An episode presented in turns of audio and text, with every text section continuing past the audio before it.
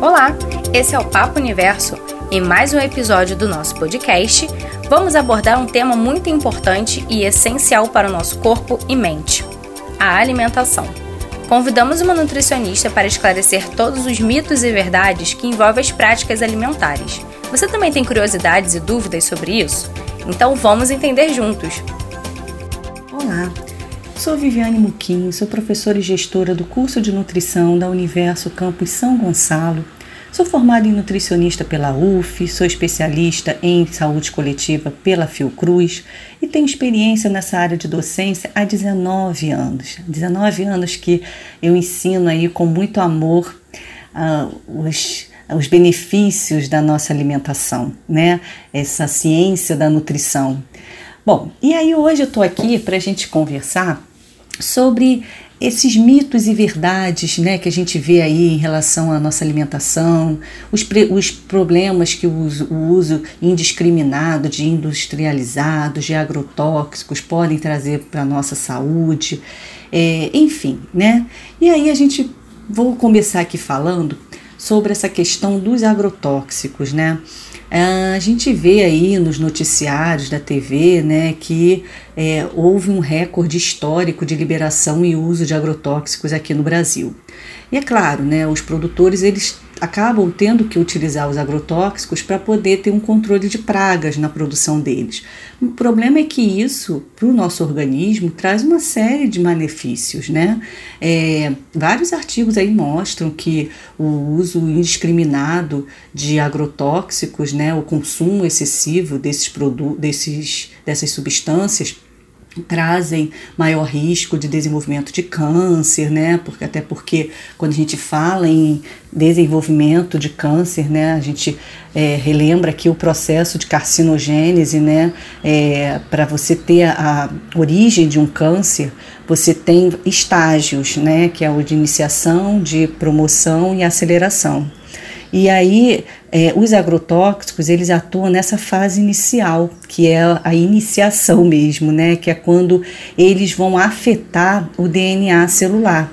E causando essas mutações nesses DNAs celulares, as células começam a se reproduzir de uma forma errada, desordenada, que aí é que gera o câncer. Né? É, além disso, os agrotóxicos também consumidos em excesso é, vão acabar atuando sobre a nossa microbiota intestinal, causando o que a gente chama de disbiose, desequilíbrio nessa nossa microbiota intestinal. É porque na nossa microbiota a gente tem as bactérias do bem e as bactérias do mal, né? E a, os agrotóxicos, eles meio que intoxicam as bactérias do bem. E aí as nossas bactérias do mal, da nossa flora intestinal, elas acabam ficando em maior número.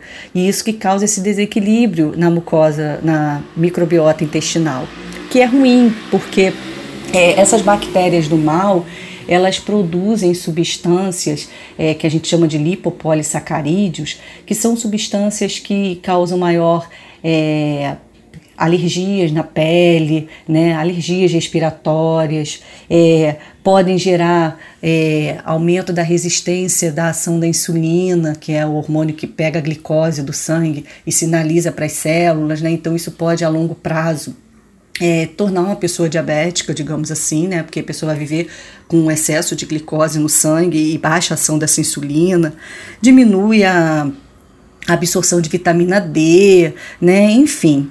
E aí, é, além disso, se a gente tivesse esse desequilíbrio na nossa microbiota intestinal, isso vai ser ruim porque a, o nosso intestino ele vai ter mais bactérias do mal do que bactérias do bem. Isso vai acabar gerando esse, esse desequilíbrio na nossa microbiota, o que afeta a saúde mental, afeta a questão imunológica, enfim, né? Então não é isso que a gente quer para o nosso paciente, para ninguém. A gente quer justamente um intestino saudável. A gente, para começar a pensar em prevenção de doença, a gente tem que olhar o nosso intestino, né? Cuidar dele. E, e a, a, partir dessa questão do, do, uso de agrotóxicos, né, que é, venham, vem sendo cada vez mais introduzidos aí na, na alimentação, não só nessa questão de frutas e verduras, mas também quando a gente fala em agrotóxico, a gente também tem que pôr em mente a questão dos aditivos alimentares, né, muito usados aí nos produtos industrializados. E aí isso é, vai acabar acabou né, é, disseminando, aumentando aí os estilos de vida de muitas pessoas, né, em termos de alimentação. E aí nesse contexto a gente insere, pode inserir a questão do veganismo, do vegetarianismo, né? É, muitas pessoas é, é, buscam esse lado, esse estilo de vida na tentativa de reduzir esse consumo de agrotóxicos. É, que está presente também em produtos de origem animal, né? É, até porque o, o, o, animal come lá o, o capim lá com agrotóxico, né? E enfim. Mas aí a gente tem que ter em mente o seguinte, que quando a gente pensa numa alimentação saudável, equilibrada, a gente tem que ter produtos, todos os produtos numa quantidade equilibrada, digamos assim, né? É, então a gente tem que ter produtos de origem animal, produtos de origem vegetal, mas é, é, um estilo de vida. A pessoa escolheu ser vegetariano ou vegano, né? Até porque tem uma diferença, tá, gente? Vegano é quando o, o, a, a pessoa opta por um estilo de vida sem contato nenhum com produtos de origem animal.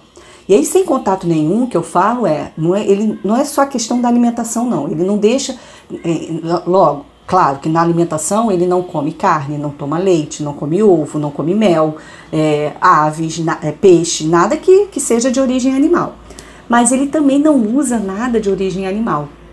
Então ele é, maquiagem, produtos cosméticos, né, é, roupas, bolsas, nada ele usa que venha de origem animal. Esse é o vegano, né? Então ele é bem restrito mesmo, né? Já o vegetariano, ele já tem uma certa flexibilidade, porque tem aquele vegetariano restrito, né, que realmente não come nada de origem animal, mas ele utiliza produtos de origem animal em outras versões, digamos assim, né, parte de cosmético, essas coisas.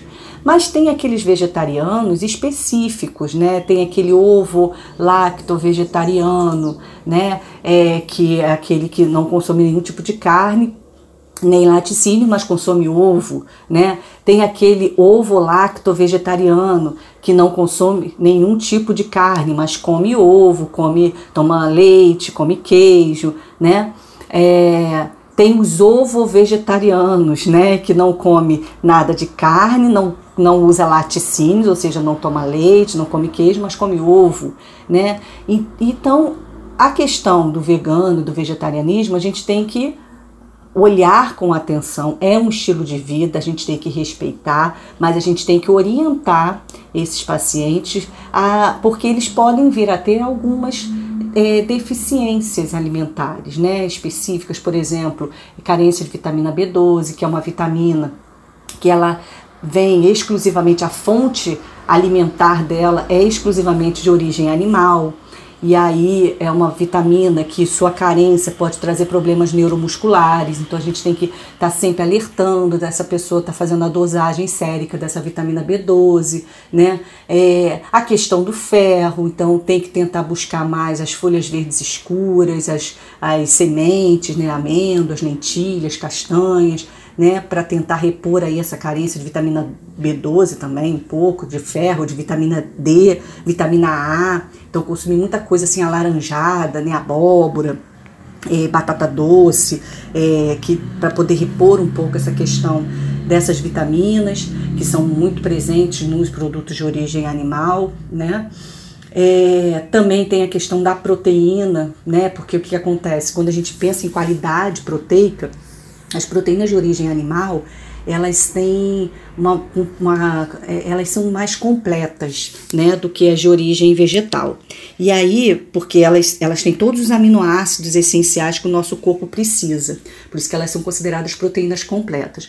Mas se a gente, por exemplo, incentiva esse nosso paciente que é vegano, vegetariano, a utilizar variações de alimentos, né, é, variedades e, e principalmente juntar é, cereais e leguminosas numa mesma refeição, a gente ajuda ele a ter esse aporte melhor de, de proteína, porque o cereal ele falta um aminoácido para se tornar completo. E a, a, leguminosa também falta um. Só que o, cere, o aminoácido que falta no cereal tem na leguminosa. E o que falta na leguminosa tem no cereal. Então, quando a gente junta os dois, a gente forma uma proteína completa, né? Então, procurar incentivar que todo dia tem que ter lá leguminosas, cereais. Então não é só. O que, que é cereal? Não é só arroz, é milho, é quinoa, né? É a farinha de aveia. E o que, que é a leguminosa? A leguminosa é o é o feijão, é a soja, é a lentilha, é o grão de bico. Então, fazer uma tortinha de grão de bico. Então, assim, o que, que acontece com esse estilo de vida? É um estilo de vida que a pessoa ela pode sim repor aquilo que, que, que no caso ficou com uma lacuna, né, em função do estilo de vida dela ser vegano ou vegetariano. Mas ela tem que ser instruída a ter essa qualidade nutricional, para que não tenha as deficiências, ok? Bom, e aí também, em relação a essa questão da, da das tendências alimentares, né? A gente tem aí a, a internet que está aí mostrando várias coisas, né? É, que se faz bem, se faz mal. Ai, água com limão, jejum intermitente. O que, que acontece com isso, né? Quais são os mitos e verdades sobre esses assuntos? Bom, a água com limão, o limão é o quê? É uma fruta rica em vitamina C. Vitamina C é ótimo para a imunidade, para cicatrização. Ela é antioxidante, então ela, ela vai ajudar a combater o excesso de radicais livres. E esse monte de radicais livres, se a gente tiver concentrado isso no, no, nosso corpo, a gente envelhece células, enfraquece sistemas orgânicos. Então, o limão, por ser, por ter essa vitamina C, vai ajudar a, a renovar, digamos assim, o nosso corpo. Então, vai ajudar a melhorar a circulação, tudinho. E com a água, a água é importantíssimo para as reações enzimáticas do nosso corpo. Então, por, um lado, a água com limão faz bem, mas não é isso que vai emagrecer, né? Na verdade, a água com limão ela ajuda, ela tem toda esse, essa questão de facilitar a a circulação, melhorar o gasto de energia, né, aceleração do metabolismo, né, nesse sentido de como melhora o corpo, o corpo atua, trabalha melhor, né? Mas é, não é para também é, é, usar água com limão como uma bengala para emagrecimento, não é assim, né? E já o jejum intermitente, o jejum intermitente, ele é como se fosse uma uma, um tipo de dieta de, de adoção de padrão alimentar, digamos assim, né? Na verdade, o, o que, que, seria o jejum intermitente, né? Só para a gente recordar aqui para os ouvintes entenderem melhor. É, é quando você faz uma restrição total ou parcial na ingestão de energia entre um a três dias na semana ou uma restrição completa de energia por um período ao longo de um dia. Por exemplo, se for aquele jejum intermitente semanal, é aquele paciente ele vai comer cinco dias da semana e dois dias ele vai fazer um jejum restrito. Se for o, durante o dia, ele pode fazer ah, um jejum que a gente chama de 16 por 8. Né? Ele, tem, ele fica 16 horas em jejum e 8 horas de janela de alimentação, onde ele vai comer o que quiser ali. E aí, o que, que acontece? Vários artigos, né, mostram benefícios do jejum intermitente, artigos renomados mostram benefícios do jejum intermitente em relação a perfil lipídico, perfil glicídico, né, para tratamento de controle de diabetes, é, de doenças cardiovasculares, tudo bem.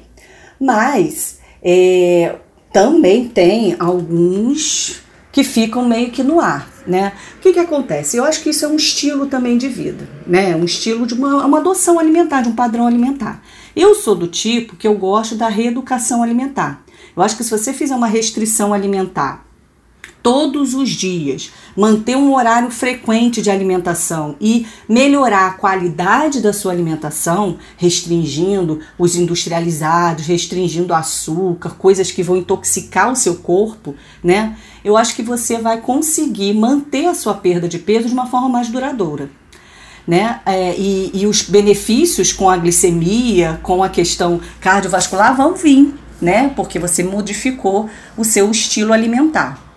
O jejum intermitente é uma coisa que, assim, depende muito é, da consciência da pessoa que está fazendo. Porque já que ela tem aquele período que ela pode comer, se ela ficar comendo também tudo muito doido, né, cheio de coisas industrializadas, gordurosas, frituras, não adianta ela, ela comer isso tudo e depois fazer um jejum restrito ou hipocalórico, onde só vai tomar chá, água, comer fruta e verdura, né?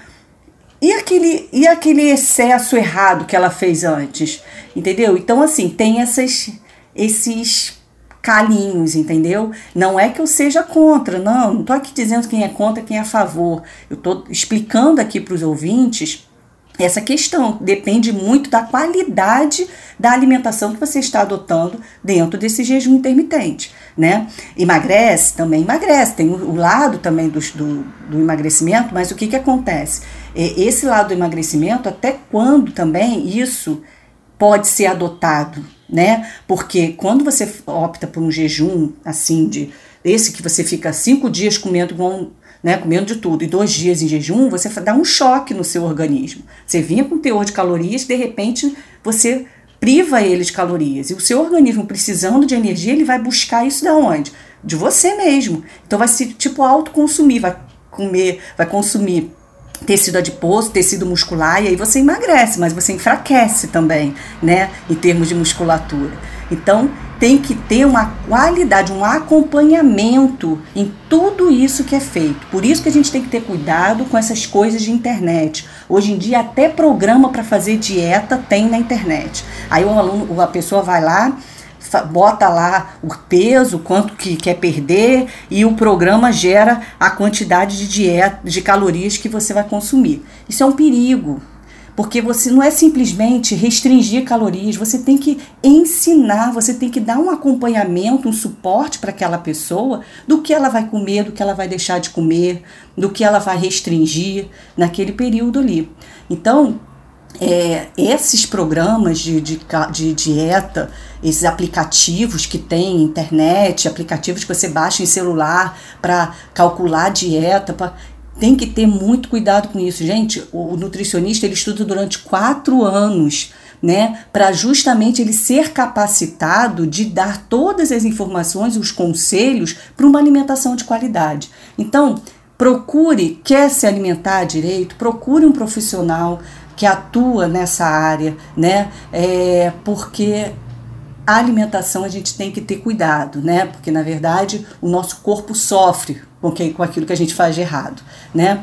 E aí, mediante a tudo isso, deixo aqui a minha dica, né?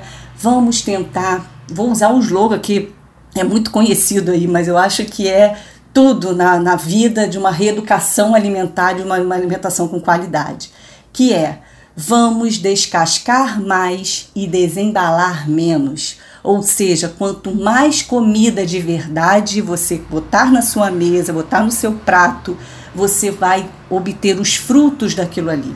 Né? Vamos tentar consumir o menos possível de produtos industrializados, produtos encaixotados, congelados, enlatados.